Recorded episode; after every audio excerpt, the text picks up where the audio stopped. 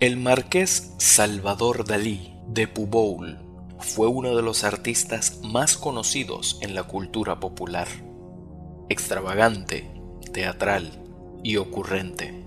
Sus obras, plagadas de simbolismo, son tal vez lo primero que se le llega a la gente a la cabeza cuando escuchan la palabra surrealismo. Su rostro está impreso en toneladas de mercancía alrededor del mundo algo que a él mismo le encantaría si siguiera con vida, ya que se autopromocionaba descaradamente como un loco, siendo un gran estratega de marketing, y amaba causar revuelo y polémica en una época previa a las redes sociales. Logró consagrarse como artista ante la mirada del mundo. Toda clase de anécdotas giraban en torno al showman que fingía estar loco para llamar la atención. Tuvo un gran interés porque su trabajo reflejara sus experiencias y exploraciones en el subconsciente y la psicología, la interpretación de los sueños, la metafísica, la comprensión del universo y finalmente la alquimia. Se codeó con la élite de Hollywood y multitud de personalidades como Alice Cooper, Andy Warhol, Brian Jones Walt Disney y Amanda Lear, ya que lo consideraban un ser interesante. Su búsqueda artística lo había llevado a incorporar conceptos freudianos. Admiraba a Picasso, por lo que pasó del cubismo al surrealismo de manera natural. Este último fue un movimiento postulado por André Breton en un manifiesto homónimo. Este movimiento ha presentado influencias del ocultismo en varias ocasiones, ya que los surrealistas pretendían liberar el subconsciente y quitar los grilletes a la imaginación, para dejarla volar libre, despojadas de cualquier represión religiosa o moral. Entre tantas anécdotas, se cuenta que Dalí ilustró una baraja entera de tarot y si bien su valor es notable como expresión artística, hay muy pocos especialistas en la cartomancia que lo utilicen. Es habitual que aseguren que no tiene buenas vibraciones o que hay algo maligno en ese tarot. Y por supuesto, no falta quien lo etiquete de satánico e incluso términos peores. Gala, quien fue la pareja sentimental del pintor, y una figura indispensable a analizar si se pretende comprender a Dalí. Era una fiel creyente de la cartomancia y la adivinación. Fue quien introdujo a Dalí en ese mundo. Para ella no se trataba de un juego, ni de un hobby. En esa época, el día a día de la pareja giraba influenciado por la tirada de las cartas. La familia de Gala procedía de Kazán, antigua Rusia, donde había aprendido a leer las cartas gracias a los gitanos. Sin embargo, en otras ocasiones se cuenta que se hizo pasar por judía sin convencer a nadie, lo que levantó sospechas sobre sus engañosas intenciones. La superstición también estaba presente en la vida de la pareja. En una ocasión, el pintor aseguraba haber encontrado en las playas de Porligat los restos de un naufragio, del que él desprendió un par de astillas que siempre la pareja llevaría consigo a modo de talismán o de protección. Un día, Dalí recibió una carta. Esta estaba escrita al revés, por lo que ayudándose de un espejo pudo leer en ella corbata negra, vestido largo, y cabezas surrealistas. La última palabra era una clara invitación personal. Este concepto implicaba una inmersión en lo más profundo de la mente y los resultados siempre eran diferentes a lo que los seres comunes llaman normalidad.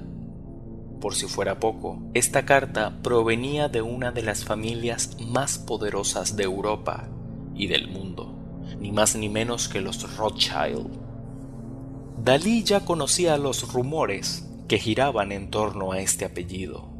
complots sobre guerras napoleónicas en las que ellos y otras familias igualmente poderosas controlaban el mundo a través de la economía y decisiones arbitrarias. Era un clan absolutamente poderoso, que se sentaba a comer con reyes y papas, aristócratas y banqueros franceses. Incluso hubo quien los vinculó con sacrificios humanos y misas negras.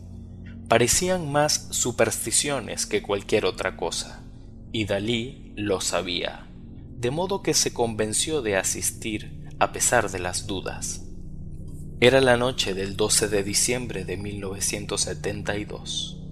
La cita era en el castillo Ferriers, a unos 26 kilómetros del este de París. Una luz roja bañaba cada rincón de la mansión, sin llegar a emitir el calor infernal de su apariencia. Sirvientes disfrazados de gatos los recibieron y los guiaron por los pasillos laberínticos. Habían habitaciones oscuras y otras con los lujos más fastuosos que Dalí nunca hubiese visto en su vida. La catarata de esculturas simbolistas lo asombró.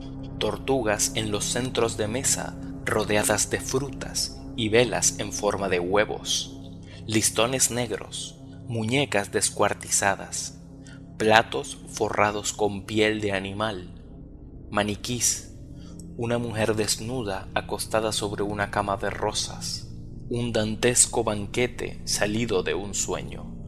La anfitriona, por su parte, lucía un vestido largo, con una cabeza de ciervo y lágrimas de diamantes reales. A su hermano, por otra parte, le había crecido una naturaleza muerta con plumas de faisanes en el sombrero. El resto de los invitados tenían disfraces de obras de arte, jaulas de aves en la cabeza. Muchas de ellas fueron pintadas por el mismo Dalí, a modo de happening. Dalí fungió como el curador de la ceremonia una mujer con flores en lugar de cabello le pidió sacarse una foto con ella, petición que el mismo Dalí no pudo abdicar. Los platos del menú incluían nombres como sopa extralúcida, embrollo de cadáver exquisito, lomo de Sir o de Lady y tubérculos en locura. Fue un acontecimiento único en esa época. Tres años después, los Rothschild donaron el castillo a la Universidad de París y se fueron a vivir a una casona que habían construido en un bosque circundante. Pero los ecos de la celebración se prolongaron por muchos años más y también las conjeturas sobre lo que pudo haber pasado allí. Cuesta creer que se trató de una fiesta ordinaria ya que los invitados guardaron absoluto silencio al respecto, y el propio Dalí fue inusualmente discreto. Sin embargo, somos libres de imaginar, y todo escepticismo es por supuesto comprensible ante la versión oficial, mas si esta es, de hecho, escueta. Teniendo en cuenta las historias sobre rituales oscuros, adoración a dioses antiguos y perversos, que exigían sangre y lujuria de sus adeptos, queda abierta la interrogante. Después de los excesos que sabemos que se cometen en reuniones de artistas, millonarios y políticos, ¿qué pasa cuando no hay límites? Cuando el dinero, el poder y las influencias no son un problema. ¿Cuánto tiempo tarda en aburrir el derroche. Y más inquietante aún, ¿qué apetitos nuevos despierta el hastío cuando sabes que la impunidad está garantizada? Quizás Salvador Dalí fue testigo de secretos que tuvo que llevarse a la tumba para conservar los favores de la élite. Insisto, no tiene nada de malo en creer la versión oficial Quizás eso te ayude a dormir mejor o a conservar la fe en la humanidad y en quienes gobiernan a nuestros gobernantes. Esto ha sido todo por esta ocasión. Si te ha gustado el contenido, dale like, suscríbete y compártelo con tus amigos. Escúchame en Spotify, YouTube o donde sea que escuches podcast. En la descripción de este video podrás conseguir enlaces de contacto, tiendas de mercancía oficial y redes sociales. Consígueme en Instagram como La Senda Opuesta. También podrás conseguir un enlace de PayPal donde puedes hacer donativos para que este canal siga creciendo. Yo soy Marco Losky y te doy la bienvenida a la comunidad de la Senda Opuesta.